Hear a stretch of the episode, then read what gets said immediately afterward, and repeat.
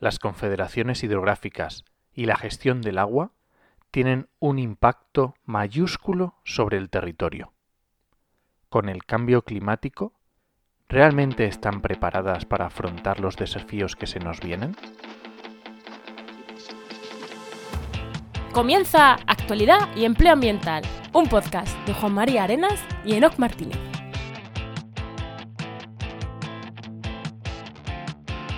Buenas, soy Juan María Arenas Y yo, Enoch Martínez. y estamos en el programa 38 del martes 28 de enero de 2020, ya sabéis, con el patrocinio de GeoInnova. La Asociación de Profesionales del Territorio y del Medio Ambiente. En el programa de hoy hablamos con Manolo Tomás, activista y uno de los portavoces de la plataforma en defensa del Ebre. Pero antes, vamos a ser fieles a la tradición. Enoch, ¿qué tal tu semana? Pues nada, esta semana ha estado chula, hemos tenido muchas reuniones con futuros podcasters, ha estado muy guay, muy entretenido. Y nada, como acabamos de... Parece que a las empresas les cuesta salir de cuando hay periodos de navidades, pues mandando un montón de presupuestos y luego vendrán todos los trabajos a la vez, pero bueno, ¿qué le vamos a hacer? ¿Y tú qué tal, Juan? Bueno, pues yo mi semana, pues eso, con la web. eh, ya lo comentaré luego, pero he estado con la web del Conservío, que está casi casi lista, un congreso de biodiversidad. eh, red de podcast, ya lo hemos dicho, que estamos ahí Sí. con nuestra red Podcastidad y a tope. Esta semana hemos hablado de, de cómo vamos a gestionar nuestras redes sociales y, Sí. y demás. Y otro tema importante, esta semana ha empezado a trabajar conmigo o con nosotros. Bueno, primero conmigo, ¿no? Todavía conmigo, ¿no? Sí. No, no la conoces tú. Todavía contigo. Eh, una chica de prácticas de carrera, una bióloga que le gustan los temas de divulgación y, y aquí está mm, trabajando a distancia, que además nosotros somos muy fan de- del trabajo a distancia. Y trabajando a distancia ya en Madrid, yo en Cádiz, y, y la verdad que muy bien. Se ha escrito Habrá ya... que traerla un día al Sí, podcast, sí, sí, ¿no? sí, además le mola el podcast, así que seguro, seguro que se anima a venir. Y se ha escrito ya algunos artículos en restauraciondeecosistemas.com, ahí tiene algunos artículos y Sí, algunos muy chulos, sí. tiene algunas cositas interesantes que, que va a ir escribiendo ahí asiduamente. Así que nada, yo, la verdad que es una experiencia nueva para mí enseñarle a alguien, no, no un TFM, no un... cos- No, no, no. eh, mm, mm, mm, trabajo real, ¿no? De, de divulgación, de gestión de redes sociales, de organización del tiempo, que te das cuenta que dices, joder, sa- sabemos muchas cosas, ¿no? Te das cuenta que el trabajar a distancia, es verdad, te das cuenta que dices, hostias, uso dos o tres herramientas de control del tiempo, uso no sé qué, eh, trabajo en la nube, el Google Drive, el no sé qué. Claro que son cosas que... Y la chica, lo único que la chica tengo que decir, que, es, que es bastante, bastante espabilada, ¿eh? Que, que no... Es bastante espabilada, que, que muchas veces estas cosas cuestan. Se nota que tiene veintitantos añitos, no es como si coges a alguien de cuarenta y tanto de cincuenta, que ya le cuesta más las nuevas tecnologías. Y se nota. Así da gusto. Bueno, vamos con el invitado. Vamos allá. Bueno, y como ya os hemos comentado, hoy tenemos de invitado a, a Manolo Tomás, activista y uno de los par- mm, portavoces de la plataforma en defensa del Ebro, o plataforma en defensa del Ebre, que, que es, que es el nombre ¿no? que, que tiene realmente.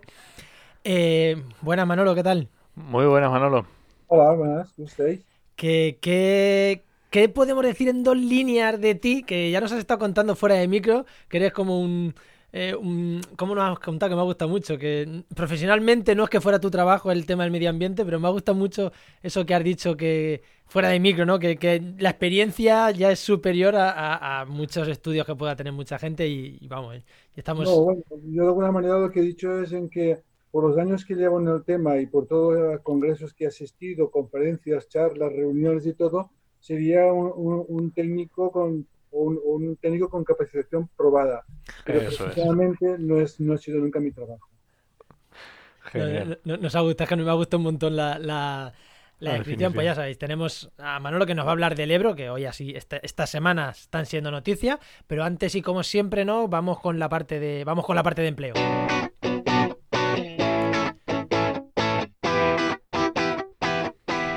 Primero, siempre que hablamos de empleo, recordaros, trabajaenmedioambiente.com, la web donde, donde mi compañero Enoch tiene ahí ah, un montón de ofertas de trabajo disponibles para quien quiera buscar trabajo en el sector. Ya sabéis, www.trabajaenmedioambiente.com. ¿Y qué tenemos, Enoch? ¿Cuántas ofertas de trabajo tenemos ahora mismo en la web? Pues esta semana ya empezamos a remontar después de las Navidades y ya tenemos 145 ofertas de empleo disponibles, de empleo público y privado en toda España. Y ya sabéis que al menos una vez a la semana las revisamos, así que las 145 las tenéis ahí preparadas para inscribiros sin ningún problema. ¿Y qué destacamos esta semana? Pues mira, esta semana vamos a destacar una oferta de empleo público que ha salido, que es para la escala de titulados de escuelas técnicas de grado medio de los organismos autónomos del Ministerio de Medio Ambiente. Y os preguntaréis, ¿y esto para qué? Pues uno de los trabajos que se supone que saquen los aprobados de estas oposiciones serán para trabajar en las confederaciones hidrográficas, por ejemplo, Hoy. que vamos a hablar hoy. Así que yo creo que es muy interesante. Y seguro que hay un montón de ofertas, no es una ni dos, ¿no? Esto seguro que es... No, eh, son, no sé si son 60, ah, me has pillado, ahora no me acuerdo de Sí, memoria. sí, que ya tenemos de esas 145, no es que sean 145 puestos de trabajo, sino ofertas distintas. En esta hay 60. Efectivamente, eso Así es. que nada, ya sabéis, pasaros por la web. Bueno, y ahora no, venga, te dejo a ti, te dejo a ti los micros Bueno, para y que aunque, preguntes. a ver, Manolo, cuéntanos un poco así en nada, en un minutito, porque ya hemos dicho que efectivamente profesionalmente no te has dedicado a temas del medio ambiente, pero mm, ¿cuál ha sido tu trayectoria en, en estos temas y aquí antes de llegar a la plataforma en defensa del Ebro? Bueno, arranca de hace muchos años, ya va por los treinta y pico, los años 80, eh, 80, 81, 82, después de que vimos ya en este territorio que hay, hay cuatro centrales nucleares, bueno, tres porque una ya no está, porque está en desmantelamiento, cuando fuimos una, gente derrotada por, por- estábamos en contra de las centrales nucleares, y hubo una etapa en que había un conflicto en Centroamérica con Nicaragua y todo eso, y aquí hicimos un comité de ayuda de, con Nicaragua en temas de agua, y entonces nos dimos cuenta, salió la idea del trasvase de Ebro Tarragona. Entonces nos dimos cuenta que el- en este territorio, en el delta del Ebro, aquí no había, no era como prioridad para ninguna, para ninguna cosa, simplemente que lo que querían era extraer los recursos naturales para hacer de él un uso mercantilista. Y es cuando un grupo de personas que entonces no estábamos bien vistos por la sociedad, planteamos, pues empezamos a plantear que detrás del trasvase del Ebro pues había un problema medioambiental muy fuerte y al mismo tiempo un problema territorial.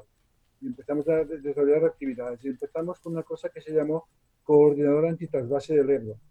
Fíjate que nosotros aquí estamos muy acostumbrados a hablar del trasvase del Tajo hacia el Segura, pero ese no, no lo tratamos tan a menudo en el programa. Claro, es lo que tiene que seamos un albaceteño y uno que vive en Ciudad Real. Bueno, muy bien. Buena gente. Buena gente. No, aquí lo que pasa es que, ¿sabes qué pasa? Que mm, en el Delta estamos un poco equidistantes entre Zaragoza, Barcelona y Valencia, en tierra de nadie. Entonces somos poca gente. Bueno, en el Delta vivimos unas 60.000 personas, ¿no? No, y en las comarcas del, del- del tramo final del río 180.000. Pero eso un día un expresidente catalán nos dijo, con todo el morro, en el año 93, me acuerdo perfectamente, nos dijo que eso no llegábamos ni a ser un barrio de Barcelona. Entonces, políticamente, económicamente y socialmente pesamos poco en Cataluña. Entonces, claro, de alguna manera este conflicto nuestro ha quedado un poco li- mm, cerrado en lo que sería que- la cuenca del Ebro. O sea, nosotros, por ejemplo, trabajamos más a nivel Barcelona, Zaragoza, Madrid que, que, el, que el resto de... Claro. de la O sea, península, me, parece, me parece muy interesante, ¿no? Co- Como un río realmente.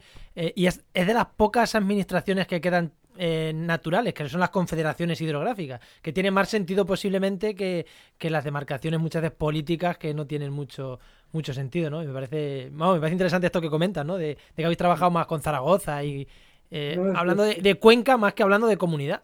No, no, hablamos, siempre hemos hablado de Cuenca. Nosotros en esto no tenemos ningún problema. O sea, el problema es, es, es la gestión del río en toda la cuenca, y el río y de las fuentes. Entonces, el, el centro, el centro principal es Zaragoza y allí vamos. Y, pero cuando hay reuniones de coordinación, también estamos en un organismo que hemos organizado en toda la cuenca, se llama Cuenca Azul, donde hay gente de Euskadi, de, de, de, de Castilla y León, de Navarra, de La Rioja y Aragón, y nos coordinamos cuando hay que hablar del, tema general del río, porque los problemas que tenemos en el delta viene básicamente producido por dos cosas. Una es por, la- por el cambio climático que está, está haciendo una subida del mar, que luego si queréis hablamos, y la Sí. otra cosa es la gestión del río que se hace en toda la cuenca. Ahora, ahora vamos a entrar, ahora vamos a entrar seguro en, Ahora en entramos esos temas. Eh, en- es- eso lo hacemos desde hace muchos años y luego en el año 2000 estuvimos ya con el plan ideológico del 93 de Felipe González y Pepe Borrell, que ya empezamos, ya nos movilizamos y luego en el año 2000 eh, salió el, el- el plan ideológico de José Mari ¿no? y, y Mata y entonces aquí ya nos dimos cuenta que la cosa era- iba muy en serio, que era muy, muy, muy grande y es cuando iniciamos lo que se llamó la Plataforma en Defensa del Ebro como un elemento de aglutinación de personas. No, se puede pertenecer como partidos o, entidades, son las personas. ¿no? Y a partir de aquí iniciamos un, toda una campaña de, sobre todo pedagógica, de explicación de los problemas que nos podíamos encontrar en lo que sería si se efectuaba las bases del Ebro, ¿no?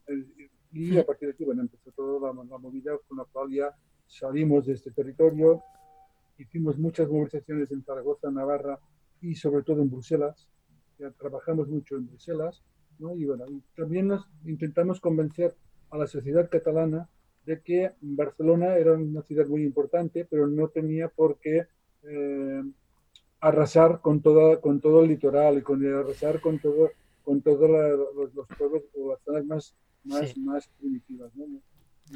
Pues antes de pasar con actualidad, no sé si no te tienes alguna pregunta, pero es que yo sí tengo una que me ha apuntado enlazando un tema a lo que ha dicho. ¿Le doy yo primero? Me ha, me ha gustado mucho eh, que decías lo de que los activistas estábamos mal vistos, antes estábamos mal vistos, y cómo eh, es verdad que normalmente la gente que se dedica a hacer activismo está mal vista salvo cuando hay una catástrofe natural que entonces acudimos a los activistas como, ay, si esto ya lo decían, ay, ahora, ahora entrevistas en todos sitios, somos los mejores del mundo. Y a mí me ha venido a la mente, en mi pueblo, eh, querían hacer fracking. Y oye, éramos lo peor, la plataforma, la, asociación que teníamos allí éramos lo peor, éramos los, los que queríamos, soltábamos águilas para que acabaran con los conejos, matábamos los conejos para que los cazadores no fueran, sí, sí, esas locuras. Fue, un sitio ¿eh? fue, fue, fue empezar con el tema del fracking y éramos los salvadores del pueblo. Y es como, mira, ni antes éramos los peores del pueblo, ni ahora somos los mejores del pueblo. O sea, somos gente intentando hacer lo que podemos. O sea, que me ha, me ha gustado esa visión y cómo seguro que vosotros lo habéis vivido estos días con todo el desastre natural. seguro que habéis vivido ese choque de ahora somos los mejores del mundo. Los rockeros, yo siempre he dicho que hemos pasado de ser los mal vistos, la, la, la gente de alguna manera no alternativa, sino antisistema y todo eso, a pasar a ser los rockeros del territorio, ¿no? eso es cierto, ¿no? Y hay un reconocimiento a la actividad de la gente de la plataforma muy grande, tenemos premios, tenemos un porrón de premios, un, porrón de reconocimientos, pero los, los, los años 80, hasta entre todo el 80 y el 93, hasta el 93, 94, es que nosotros decía pestes, ¿eh? Sí, que se nos hablaba muy mal, que estábamos en contra del progreso, que, que, que, queríamos ir siempre en bicicleta y, aparcarlos y, y, quemar los coches, queríamos que la gente no tuviera luz en casa, sino que fuera con, con velas, o sea, decían idioteces, ¿no? Entonces, claro, mm, hubo que, hubo, ha, ha, sido una trayectoria muy larga, porque nosotros, aparte de que hemos aprovechado cualquier oportunidad, hemos siempre intentado que el discurso científico eh, siempre eh, estuviera presente. O sea, nosotros siempre hemos dicho que nosotros lo que vamos es detrás, o sea, que nosotros por la cantidad de gente que somos, no, no podemos nunca vencer si no convencemos. Y para convencer hay que argumentar. Y los argumentos tienen que ser sólidos, bien trabajados, bien, bien, bien elaborados. Y luego, si tenemos entonces podemos convencer y si convencemos, hacemos. Totalmente, totalmente de acuerdo. Pues bueno, y ahora pues estamos en una época en que la gente de la plataforma en defensa del Ebre o del Ebro estamos muy bien vistos, eh, nos han recibido ministros, hemos estado en Madrid varias veces, en Barcelona nos recibe todo el mundo, los consejeros, los, presidentes, bueno, ahora están ocupados, ¿no? Pero, pero, pero dejamos, tenemos un montón de, de, puertas abiertas, vamos a Bruselas, se nos abren las puertas sin, sin padrinos, o sea, sin sin ningún partido que nos lleve de la mano, ¿no? O sea, estamos, mm, estamos bien con quien nos respeta y que con, con quien no nos respeta lo olvidamos. O sea, la idea es, no nos metemos en este berenjenal.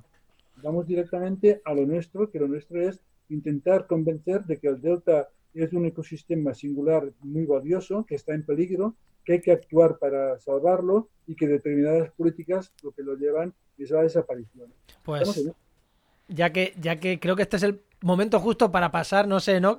Para pasar ya a la sí, pasamos directamente a actualidad y nos metemos ya al turrón. Nos metemos al turrón porque además has hecho un cierre final de tu historia genial. Así que ahora vamos con, con el tema que, que nos trae aquí. Que es, bueno, estos días. Eh, bueno, vamos con, a meterme a la cortinilla de actualidad. Y ahora sí, ahora sí que vamos a retomar ya el tema del, del Ebro. ¿Y por qué estamos hablando hoy del Ebro? Bueno, pues quien nos esté escuchando lo sabe. Esta semana pasada había unas imágenes muy impactantes de... Parecía que el Ebro había desaparecido. Eh, entre la tormenta Gloria, eh, que se mete el agua por un lado, la, el mar, el agua marina por otro. El, el, Ebro parecía que estaba desaparecido, así que dijimos, nada, hay que hablar, hay que hablar del Ebro y así que en eso estamos. Y, y, se redondeó también con el tema este de las, eh, las imágenes que salieron de satélite, creo que era el Sentinel, que se veía todo totalmente azul también, viendo la diferencia entre unos días antes y otros días después de Gloria, y era bastante llamativo todo, ¿no? Y ahora vamos a ver qué hay de verdad en eso, qué no hay de verdad en eso, y sobre todo qué problemas tiene el Ebro, porque independientemente de que haya desaparecido o no, el Delta tiene muchos problemas. Vamos a empezar por el primero, por el principio. ¿Qué hay de verdad de que el Delta ha desaparecido? No, no, no ha desaparecido. Sigue en su sitio. Vamos, vamos por partes. La degradación del, de, la degradación del Ebro, y esto es una frase que, que llevo firmando, es una degradación, pro, del, perdón, la degradación del Delta del Ebro es una degradación programada. Está programada por los diferentes planes ideológicos. O sea, los diferentes planes ideológicos que uh, han, han hecho un aumento bestial del regadío en la cuenca del Ebro, Piensa que aquí se, uh, ya se regaban un millón de hectáreas y ahora se ha aumentado en 450.000 nuevas. Eh, se, se, se, se, suman 52 nuevos embalses que se suman a los 200 existentes. ¿no? ¿252 embalses tiene el Ebro? Sí, sí tiene 200. ahora se, han creado, se van a crear 52 más. ¿no? Embalses. Y eso se une a que hay, un, hay una tendencia a que por el cambio climático y por otras razones cada vez haya menos cargado de agua. Entonces, eso afecta directamente al delta. ¿Qué pasa con el delta del Ebro? El delta del Ebro, a partir de la construcción de los embalses, de los últimos embalses del tramo final, ha ido retrocediendo a una distancia, a una, a una, unos 10 o 15 metros anuales. O sea, 10, la, 15 metros anuales. Anuales, sí. Y eso, eso, está, eso está estudiado, eso es así. No hay, no, eso es antes del, del tema del, del, de la crisis del cambio climático, es antes. Esto es una cosa que ya viene así. ¿Qué está pasando ahora? Está pasando que hay un proceso de cambio climático de que el mar sube 3 o 4 centímetros anuales, perdón, milímetros anuales en el delta, mientras que el, el, el delta en sí, por la compactación de la, la actividad humana, eh, tiene un proceso que se llama subsidencia, que es, es se, se, hunde, se compacta, también 3 milímetros anuales. Sí, pero vamos, se compacta, digamos, por el propio peso de los materiales. De, de la actividad humana. Casas, ah, ya, ok. Y que no tiene aportes, ¿no? Entonces hay un proceso de subida del mar, bajada del delta, y hay un, un hecho que poca gente sabe, es que el 40% del delta está a 50 centímetros sobre el nivel del mar. ¿Qué ha pasado con este temporal? La, el mar ha subido un metro y medio. Eh, hay, hay un, una parte importante del delta que está solamente a medio metro de altura. Pues este metro de más, lo que ha sido se ha inundado el delta. ¿Todo el delta? No. Ha sido solamente el hemidelta izquierdo, la parte izquierda del Ebro. Y dentro de la parte izquierda del Ebro, unas 3.000, 3.500 hectáreas. El delta uh -huh. tiene 20.000 hectáreas. De, entonces ha sido una parte importante. ¿Qué ha pasado con el, con el, con el Sentinel? Que ha, ha, hecho la foto en el momento en que una parte del delta estaba lleno de agua porque por, por, por, su, por su dinámica normal, porque tienen que, los campos se tienen que preparar para plantar el arroz. Entonces la sensación ha sido, dentro de la desgracia, que estaba todo el delta inundado, por eso no ha sido así. Ya, ha sido ya, una ya. parte importante del delta, pero no todo el delta. Lo que sí que es cierto es que ha sido un aviso importante, y es que si con este temporal se ha inundado 3.000 hectáreas, mmm, lo que está bien claro que el próximo temporal se van a seguir inundando si no se actúa inmediatamente. Y en eso estamos.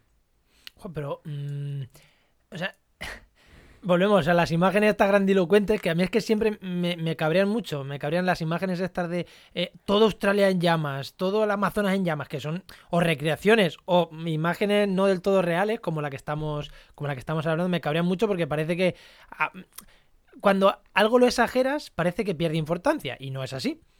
Y, claro, ya he dicho, si no lo hacemos, que se, no sé si preguntar ya qué se puede hacer o, vamos a tratar primero, vamos a tratar, me apunto esa pregunta para después, vamos a tratar primero los problemas que tiene, porque el problema no es solo que el, el, delta esté bajando y el mar esté subiendo, sube por cambio climático, baja por peso, hemos dicho, de humanos principalmente, actividad humana, pero mm, hay otros muchos problemas de falta de sedimentos, de falta de agua, que ya los hemos tratado. Claro. Es que el problema principal del delta, de, lo que sería, los, problemas del delta son estructurales. Básicamente los, resumo en tres. Uno es la penetración del agua marina, el río Ebro, el río Ebro durante 10, 10 meses de 12 al año no desemboca en el mar. El río Ebro se diluye en, en, invierno a unos 12 kilómetros mm, antes de llegar al mar y en verano se diluye a unos 40 kilómetros antes de llegar al mar. Cuando tú ves la desembocadura del Ebro, aquella, lámina de agua tan ancha, es agua salada. Ya.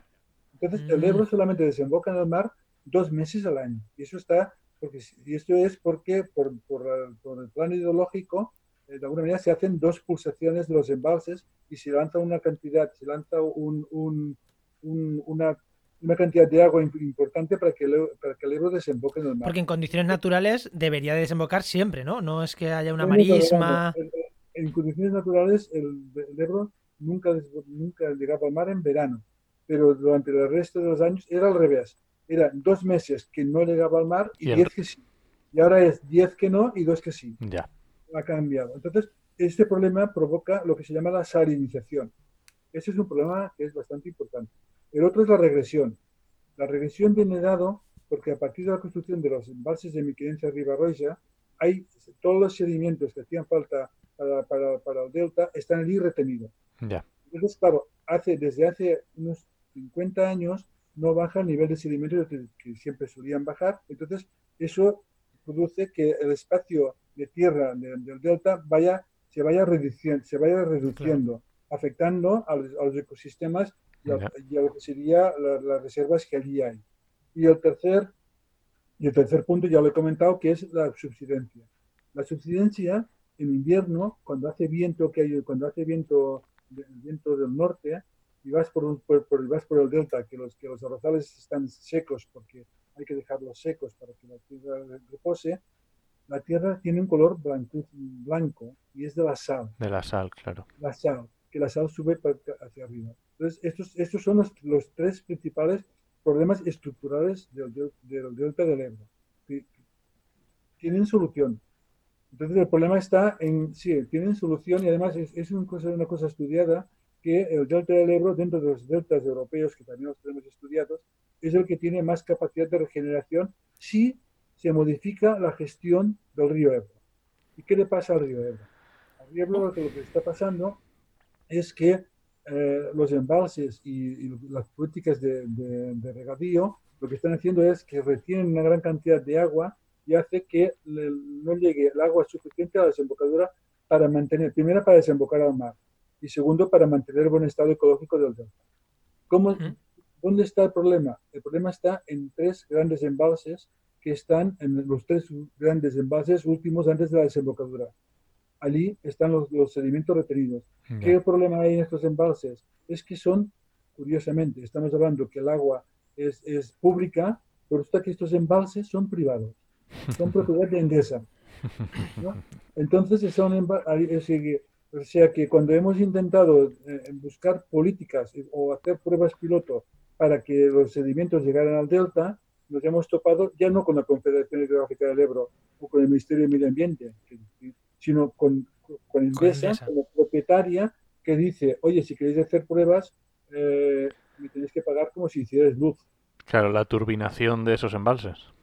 Claro, entonces el problema que hay es en que eh, eso es un capital muy importante. Entonces, estamos trabajando para que desde el gobierno, tanto catalán, que tiene pocas competencias, pero sobre todo el gobierno central, es de que haga un plan de gestión de los embalses. Porque nosotros defendemos la teoría que si se vacía lo que sería los sedimentos de los embalses, todos ganamos. Ganamos nosotros porque, porque conseguimos los, sedimentos para, para favorecer la, permanencia del delta, ganan los propietarios de los embalses porque tienen más capacidad, más capacidad de, agua. Eso, eso, iba a decir que, claro, que unos embalses. Bueno, continúe la pregunta, sí. Es que, les importa un pito, si tanto les da. Mientras tengan el embalse lleno, el embalse lleno para turbinar, no, no les preocupa que... Pero... De hecho, a lo mejor le viene hasta mejor tenerlo medio colmatado. Porque, claro, todos esos sedimentos que iban al, que iban al, Ebro, asumo que los embalses estos, de, estos últimos embalses estarán colmatados de sedimentos, estarán...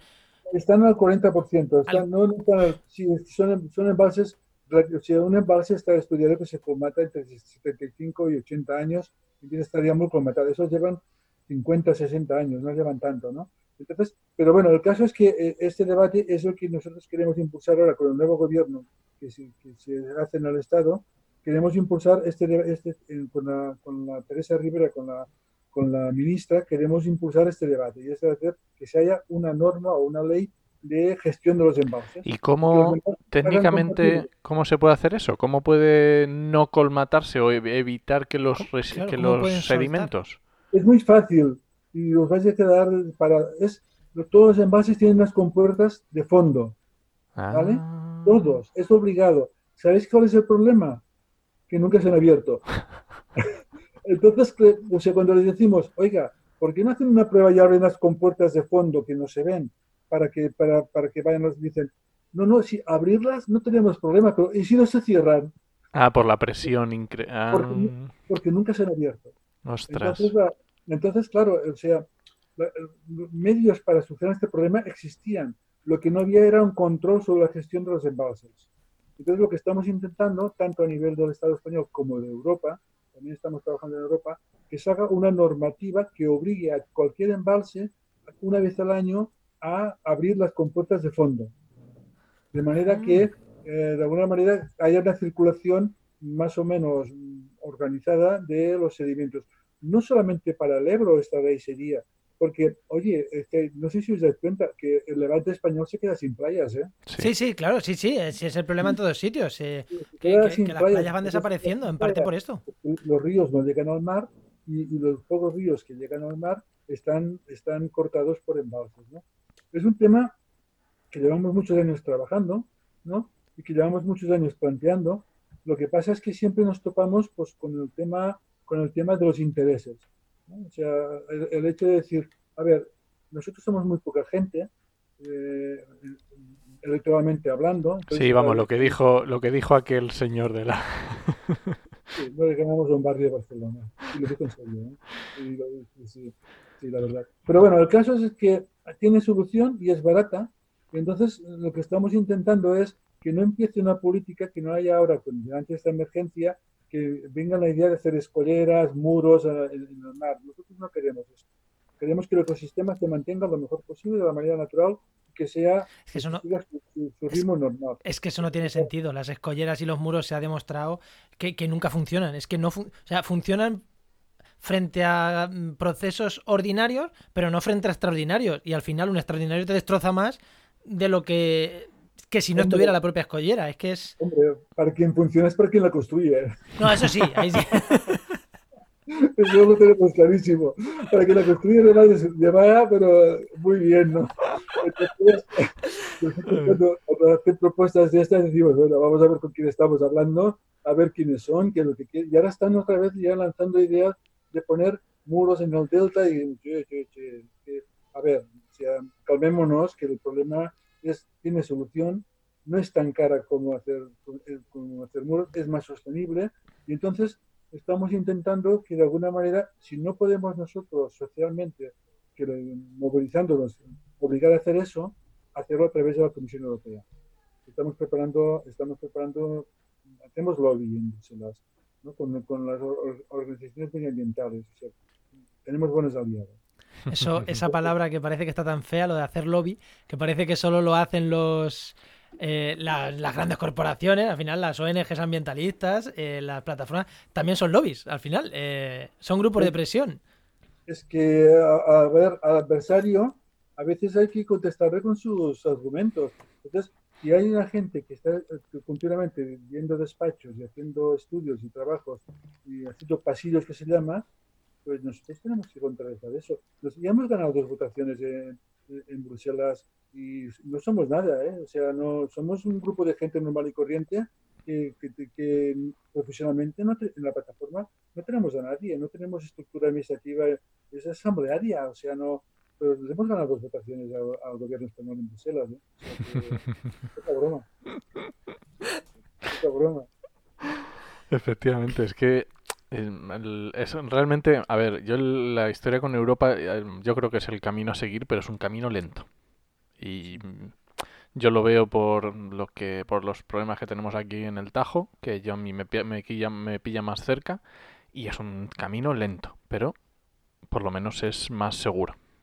La diferencia del Tajo, o sea, con nosotros hemos coincidido con la Comisión de Peticiones varias veces, con la Comisión del Tajo.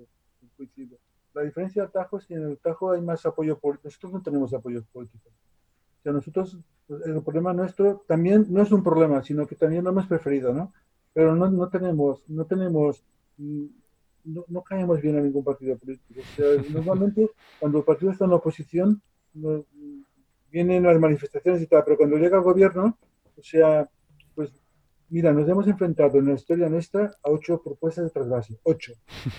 Y, y en estas ocho propuestas de trasvase, o sea, menos la del 73, que estaba el dictador Franco y allí, pues lo que se hizo, pues fue una cosa diferente, no, vamos, manifestaciones no se pudo hacer para entendernos, no, no- no- no había ambiente para esto, pero las otras, de alguna manera, nos hemos enfrentado absolutamente a todos los gobiernos que ha habido en Madrid y a todos los gobiernos que ha habido en Cataluña.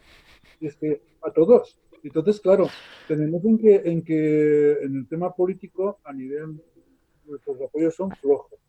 Ahora bien, en temas de, de organizaciones sociales o tal, o, o, universidades, es muy fuerte. Es que eso iba a decir, que, que creo que el, el- eh, yo cuando pienso en problemas del agua en España, a, a mí lo que se me viene son las universidades trabajan, trabajando en el Ebro, no en el Claro. Tajo. Y es verdad que el Tajo es más problema político, quizá. eh, Sí, totalmente de acuerdo. y allí quizá es un problema que la sociedad lo ha entendido más y, y- ¿Y cómo, cómo, hablando ahora de la sociedad y de cómo está de parte o de quién se pone, cómo están los agricultores? ¿De qué Bueno, parte o cómo ver. lo entienden? A ver, nosotros no tenemos los problemas del Tajo en cuanto a agricultores. Aquí abajo en el Delta hay dos grandes comunidades de regantes que históricamente han estado confrontadas con nosotros, ¿no? Porque de alguna manera ellos decían que nosotros estábamos en contra no del desarrollo de, de- de la agricultura, sino que ellos decían que vendiendo parte del agua que, que utilizaban, eh, podían conseguir financiación para hacer proyectos o para hacer actividades dentro de sus comunidades de regantes. Entonces, hemos tenido una confrontación muy fuerte durante muchos años. De hecho, Trasvase Tarragona fue, es el modelo que ahora quieren implementar, que es la venta de, la venta de una parte de- del agua de los agricultores. Sí, de los derechos. hacer- Sí, exacto. Entonces, ahora no. Ahora estas comunidades de regantes se han dado cuenta de que eh, no, no coincidimos del todo, pero no somos hostiles. De alguna manera, porque hicimos una jugada, o sea, las comunidades de regantes, yo no sé en, en- Castilla-La Mancha eh, cómo funcionan, pero aquí se- las, las juntas se votan por número de hectáreas, no son democráticas. Quiere decir que las juntas, para, para ser de la junta, eh, tú te presentas a las elecciones y no es uno- una persona un voto. Sí, depende del número de... Si tienes más, Claro, si tienes entonces- más tierras, tu voto pesa más. Exacto, entonces están, están copadas por caciques, claro. por la profundista. Entonces, ¿nosotros qué hicimos? Pues no discutirnos con las comunidades de regantes, sino ir a los... Ir, eh, ir a, los sea, nosotros diferenciamos entre regantes y agricultores. No es lo mismo, ¿eh? O sea, un regante no es lo mismo que un agricultor. Uno puede regar mucho, pero agricultura poca. Es, lo que se llama la agroindustria. Es diferente. Entonces, eh, sí que conseguimos, con un trabajo paciente de años, conseguir que en, la- en las juntas de, de- de dirección, o sea, que se agruparan los pequeños agricultores y cambiaran las juntas de dirección de las juntas de regantes. Y ahora en las, en las juntas de regantes ya no están los latifundistas, están el pequeño y mediano agricultor. Entonces, Qué digamos bueno. que en estos momentos hay, no es que haya una alianza de aquello tope guay, pero digamos que no hay ningún punto de fricción y los dejan hacer Qué bueno. nos dejan hacer, ¿no? Y eso, pues, es la verdad que, que pero eso no lo hemos trabajado, esto no ha sido porque sí, ¿no? No, no, no, est- estas cosas cuestan mucho y hay que tener...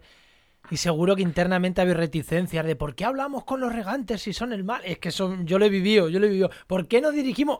Pues porque sin los agricultores no vamos a hacer una manifestación de 2.000 personas en mi pueblo contra el fracking y no vamos a... No, no, no, hay que hablar con ellos sí o sí. Y al final tienen que estar de nuestro lado, si no, mal vamos. Y en este caso es casi lo mismo, ¿no? Si no tienes a los agricultores de tu lado, que son los que están en el territorio día a día, aunque no esté del todo en tu lado, pero por lo menos que entiendan tus reivindicaciones y que algunos las puedan incluso ver que, a ellos les benefician. Es que al final, eh, si, el, si el tajo desaparece, los primeros que desaparecen son los regantes, es que es así cuando baja, cuando no baja suficientemente en el agua del Ebro, eh, los arrozales sufren. Claro, la salinidad, los arrozales tienen que sufrirla. Sí, no, no, yo pienso que en eso vamos avanzando. Ahora, mucha pedagogía, mucha humildad, ¿no? Y mucho picar piedra. Pero, bueno, nos estamos saliendo. Estamos saliendo. O sea, de alguna manera el movimiento social es un movimiento social, yo diría, fuerte.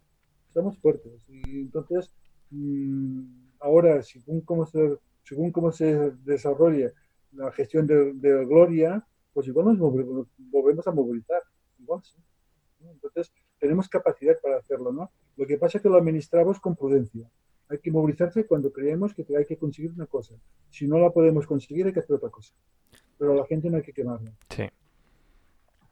Totalmente de acuerdo. Pues no sé, Nox, si tienes alguna pregunta más, porque creo que creo que la entrevista ha llegado a un punto. Mm, creo que creo que chulo. No sé si tienes tú alguna pregunta más, ¿no? Que así que. Pues es que, bueno, se me ocurren algunas cosas, pero es que realmente ya lo hemos tocado y tampoco, a lo mejor eh, si pudiéramos, porque hemos hablado un tema, o sea, hemos hablado de los embalses y tal, pero eh, yo leía también algunas noticias y alguna historia hablando de esto de la gestión de, de la cuenca del Ebro eh, disminución de caudal. Y con el tema que acaba de salir ahora, el esquema de, temas importantes de las cuencas hidrográficas, eh, ¿le habéis echado un vistazo? ¿Ha dado tiempo? ¿Cómo veis este nuevo, este nuevo ciclo del, del, plan hidrológico? A ver, nosotros, nosotros hemos colaborado en, todas en todas las sesiones de participación. Siempre hemos ido, no hemos faltado nunca. Lo que pasa es que siempre nos hemos dado cuenta que nos han, nos han colocado con los medioambientalistas, perfecto, ningún problema. Cuando hemos pedido eh, poder, poder contrastar con los regantes, con las hidroeléctricas, con los grandes municipios, los datos del plan hidrológico del Ebro, nunca se ha podido. O sea, no ha habido nunca, no ha habido nunca ningún debate. Entonces, el plan hidrológico del Ebro actualmente lo tenemos denunciado en Bruselas. Tenemos una, una una, queja que se está tramitando, por lo tanto, mm, seguiremos este proceso. Ahora, en el nuevo proceso que, va a haber de, participación, también vamos a intervenir, pero no lo hacemos solo. Eso lo hacemos con una cosa que se llama Cuenca Azul, donde, donde coordinados, donde hay, tenemos dos representantes en el Consejo del Agua del Ebro, los dos son de Cuenca Azul, uno es de la Plataforma en Defensa del Ebro y el otro es de Coagret de Aragón. Entonces, lo que hacemos es, tenemos un mecanismo que nos juntamos, lo que antes había dicho, eh, medioambientalistas de, Euskadi, Castilla, Castilla León, La Rioja, Navarra, Aragón y nosotros, y coordinamos lo, que serían las propuestas en, el proceso de participación. Eso lo vamos a seguir haciendo. Ahora bien, nuestra experiencia es que no sirve para nada. O sea, lo vamos a hacer porque, nunca se nos diga que, que, no hemos estado allí.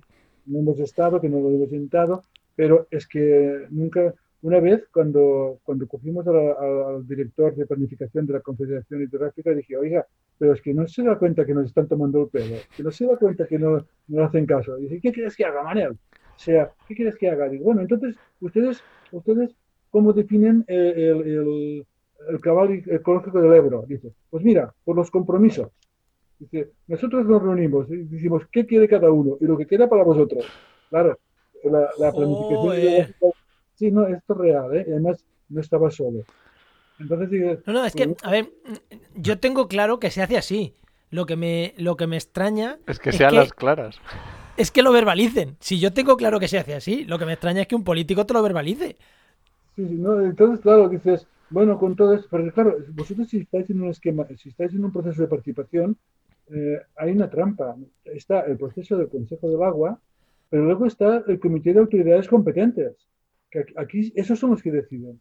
Y claro, entonces, ¿de qué nos...? Bueno, lo vamos a hacer, ¿eh? O sea, es eso que no vamos a trabajar, vamos a presentar estudios, trabajos, propuestas, eh, que van a ser barridas, ¿no? Pero luego vendrá el Comité de Autoridades Competentes, de las, aquí pensar que el Ebro son 10 comunidades autónomas, Claro. ¿no? Entonces, estos deciden lo que le pasa por las narices.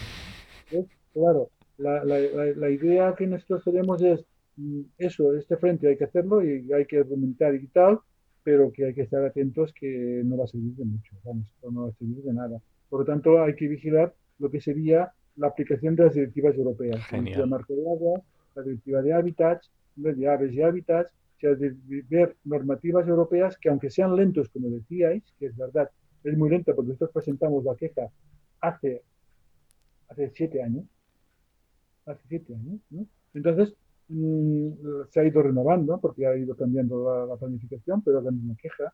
Entonces, claro, eso es lento, pero... Pero seguro, sí. Sí, cuando la, la Comisión Europea actúa, actúa de verdad, ¿no? Se ha visto con el tema del caballo ambiental del Tajo. Sí. Sí. Otra cosa, oye, otra cosa es que le hagan caso. ¿eh? Yo, lo que he visto, es que- yo lo que he visto es que aquí hay una chulería, hay una prepotencia eh, pero fuerte, ¿eh? no, no es broma. Sí, sí, sí, sí, sí.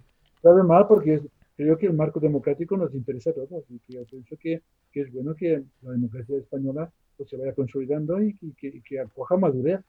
Pero se ve que la democracia coge madurez, pero los políticos no. Eso, eso es de conocerlo. Muy bueno. Pues yo creo que vamos, ha quedado un, un marco bien pintado y un cuadro, yo creo que para que hacernos una idea de cuáles son los problemas y el cómo está el delta del Ebro, ¿no? Y a ver qué pasa ahora cuando se retire Gloria. Yo creo que En estos momentos la- lo que se está intentando es pero el debate que tenemos, y lo tenemos, y va a ser un debate conflictivo, es qué gestión se va a hacer del delta ahora, ¿no? Si se van a hacer holders, se van a hacer. Eh, diques, o se va a trabajar. Aquí, aquí va a haber una controversia bastante fuerte con el gobierno catalán. Yo creo que, que- que con el gobierno de Madrid también, con los dos. Pero ya estamos acostumbrados. Eh, no viene, de- no viene de, no viene de una cosa. Pero si va a ser el, el modelo de, de gestión del delta, va a traer problemas. Bueno, esperemos que no haya. Estaremos pendientes, y, y porque es un tema que nos interesa mucho, estaremos pendientes de a ver, qué, a ver si realmente se hace algo, eh, una restauración de ecosistema buena o, o- o lo que se hace es, es una obra de ingeniería inútil. Pues yo tengo claro que esas obras de ingenierías, salvo para la empresa, como bien ha dicho, son inútiles. Así que estaremos pendientes a ver, Sí. qué, a ver qué pasa, a ver qué pasa ahí. Bien. Bueno, pues muchísimas gracias, Manolo, por haber estado Muchas con gracias. nosotros. Muchísimas, muchísimas gracias de verdad, porque además te hemos atacado esta mañana, estamos esta noche grabando. Así que un, Ha un placer esa, ¿eh? esa disponibilidad. La verdad que joder, cuando damos con alguien que tiene esa disponibilidad se agradece, se Mm. agradece muchísimo. Ha sido un placer. Y como aquí decimos, los ríos es vida. El río es vida. Hay que defenderlo. Hay Así que defenderlo, sin, sin duda. Muchísimas Bueno. gracias. Gracias, Gracias, Manolo. ¿eh?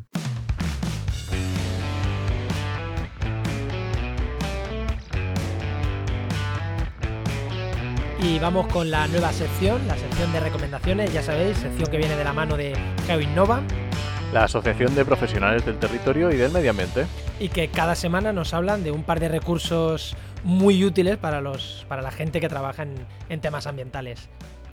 Y hoy nos trae las recomendaciones José Dietor Gallego, que es doctor en biología y especialista en consumo responsable y educación ambiental, y por supuesto también profesor en Geinova de varios cursos, como son por ejemplo un curso de interpretación de etiquetado alimentario, de principios básicos de alimentación saludable o cómo abordar el cambio climático en el aula. Muy buenas, José. Hola, buenas tardes. Buenas, José, ¿qué tal? Pues, Pues aquí muy animado. bueno, pues después de haber solventado estos problemas técnicos que, que- que tiene la tecnología, eh, ¿qué, qué herramientas o qué recomendaciones nos traes esta semana? Que, Bueno, eh, me ha costado mucho seleccionar dos, pero bueno, eh, por un lado, eh, recomendaría a los oyentes eh, una web que tiene un título eh, bastante sencillo, sin, sin W, solamente ejatlas.org, eh, que es un atlas de justicia medioambiental. De hecho, el acrónimo de Environmental Justice Atlas. Qué guapo. Es eh, cuando entras ves un mapa del mundo con una gran cantidad de puntos de distintos colores. Es una base de datos de distintos tipos de, de procesos relacionados con el medio ambiente, no solamente catástrofes ambientales y problemas ambientales, sino también actuaciones en las que eh, los defensores del medio ambiente, digámoslo así, han salido victoriosos.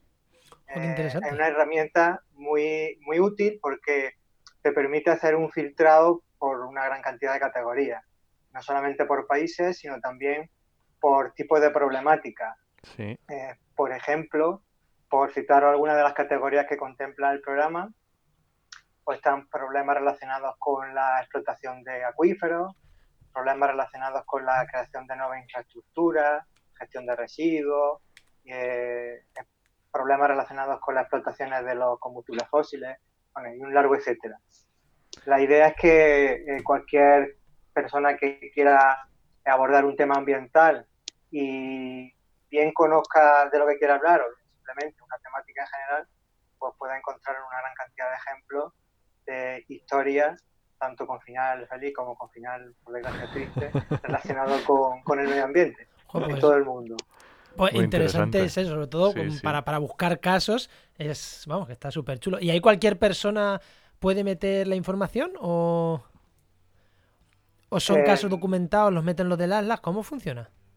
Claro, es, es, una base de datos que tiene una empresa detrás bueno, en realidad es una, una, ONG detrás y, no conozco cuál es el, sistema de introducción de datos, pero imagino que algo así como Wikipedia, ¿no? en el que cada ciudadano con, un caso bien documentado, porque claro, una vez que entra dentro de los casos, la cantidad de información es muy detallada. Sí, lo estaba mirando yo ahora. Supongo que cualquier persona que, que tenga un caso documentado también se lo puede hacer llegar me imagino que, lo podrán incluir. Aunque va a ser difícil que haya alguno que no esté ya en el mapa, porque hay una cantidad brutal. en pues España yo lo estuve ojeando a fondo y, no se escapa ninguno. Y el, pues muy interesante este recurso. ¿Y el otro que nos quieras recomendar? Bueno, el otro voy a hacer un poco de Paco Umbral porque voy a hablar de mi libro. Hace unos años saqué al mercado eh, con mucha fatiga porque lo hice a través de crowdfunding y fuera de todas las líneas de comercialización como estándar de, literatura científica o en este caso divulgativa, que se titula Colección de dinámicas de grupo sobre educación ambiental y consumo responsable.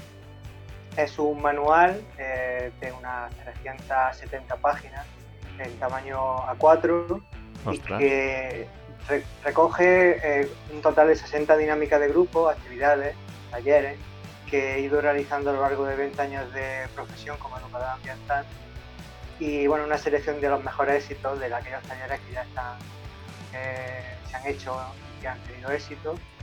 Y que lo que pretende es que todo el mundo que quiera llevar un tema relacionado con el medio ambiente o con el consumo responsable a un aula o a un hogar, pues que no tenga que buscarse la vida en internet porque ya sabemos lo que pasa cuando buscamos dinámica en internet, ¿no? que al final ninguna nos gusta, todas son incompletas. Bueno, mi intención era que cualquiera que recurra a, estas actividades tenga todo el material que necesite. Pues de forma autosuficiente. Pues dejaremos, dejaremos el enlace también, porque he visto que nos eh, dejaremos el enlace para quien quiera acceder directamente al libro, para que lo podáis tener un listado, pero bueno, es colaboración colección de dinámicas de grupos sobre educación ambiental y consumo responsable. Y en las notas del programa vais a tener enlace para poder comprar el libro, que he visto que vale sobre unos 20 poquitos euros, ¿no? O sea que tampoco es un desembolso grande. Si trabajáis con este tipo de, con este tipo de, de, grupos y demás, pues puede ser una herramienta muy muy interesante. Si quien pues nos está escuchando trabaja con, trabaja con este tipo de, dinámicas. Pues muchísimas gracias José y, y nos emplazamos para otra vez que seguro que tendremos de vuelta hablándonos de de nuevos recursos, de nuevos tips que, puedan ser interesantes. Muchas gracias. A vosotros. Y esta sección ha sido patrocinada por Joinnova, la Asociación de Profesionales del Territorio y del Medio Ambiente, que puedes encontrar en www.geinnova.org.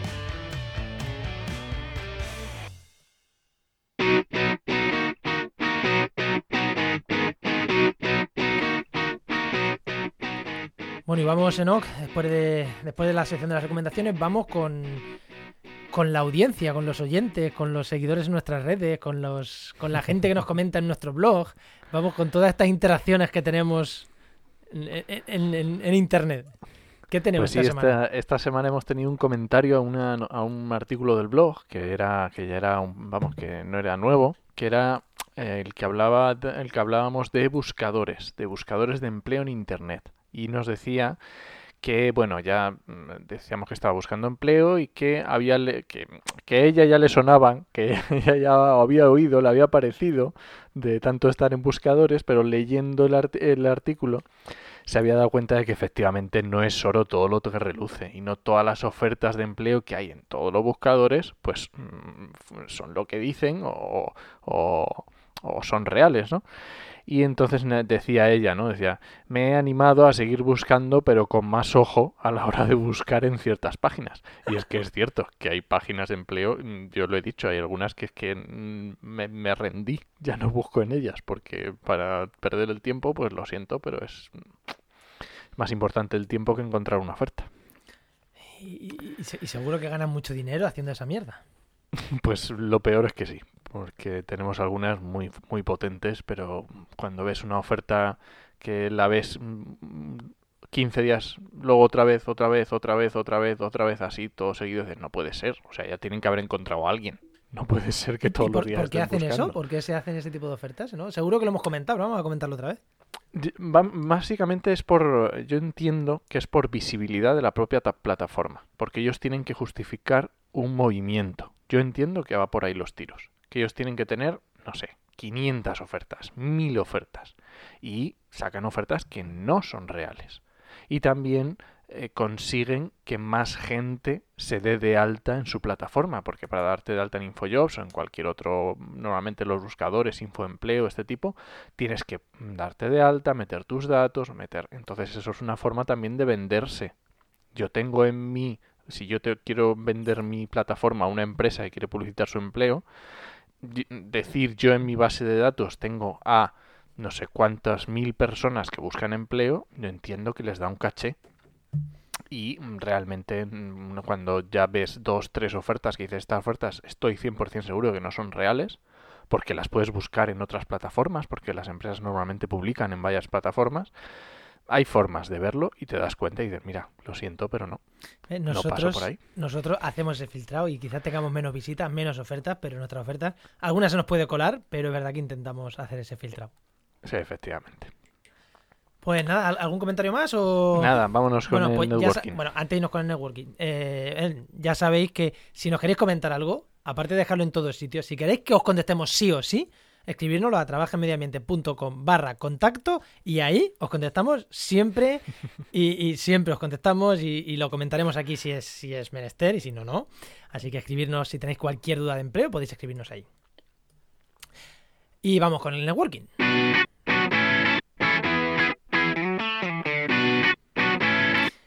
¿Qué tenemos de agenda? Que así que recomendamos rápido de agenda. Que veo aquí pues un montonazo de cosas, pero seguro que tengo un montón, pero solo tengo marcadas las que voy a decir para no decir siempre las mismas. voy a decir un par de días que se acerca ahora febrero, que tenemos del 5 al 7 de febrero. Ya lo hemos dicho varias veces, es la Feria Genera en Madrid de temas de energías renovables y en las primeras jornadas de biodiversidad urbana, urbana perdón, en Almería, del 5 al 7 de febrero, las dos.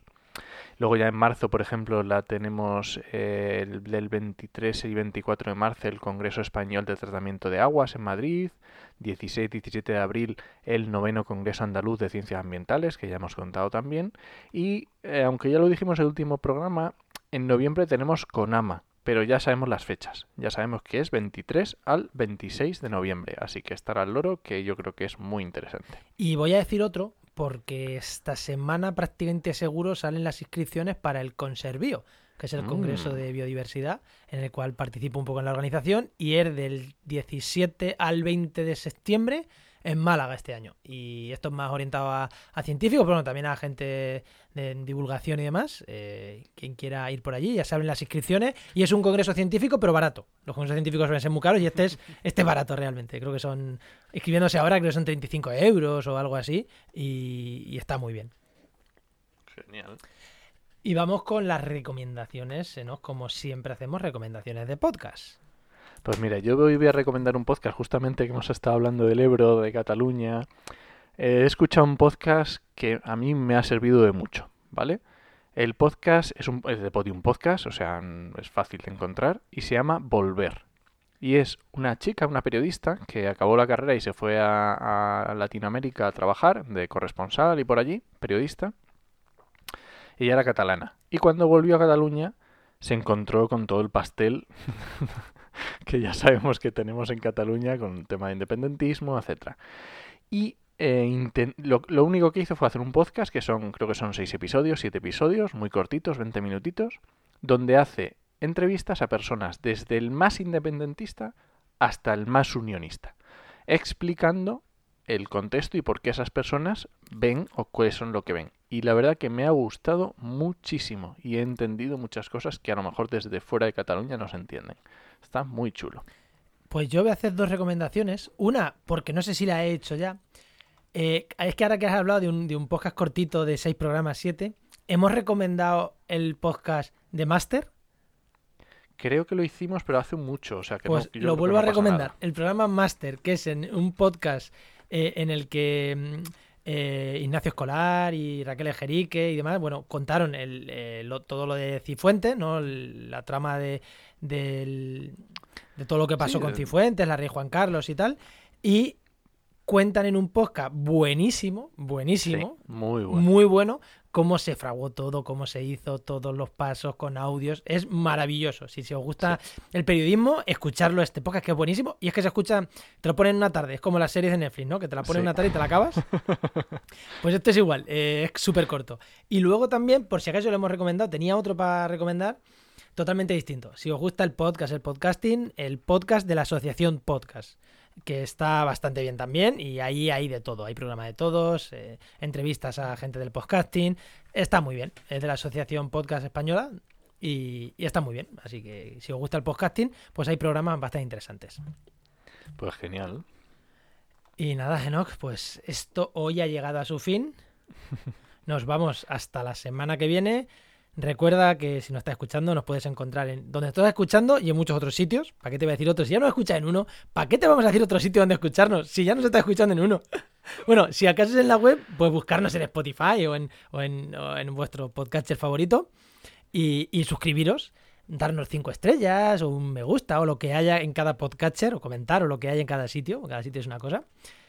Y os esperamos el martes que viene en Actualidad y Empleo Ambiental y durante toda la semana en trabajamediambiente.com y en nuestras redes sociales. Nos escuchamos. Adiós.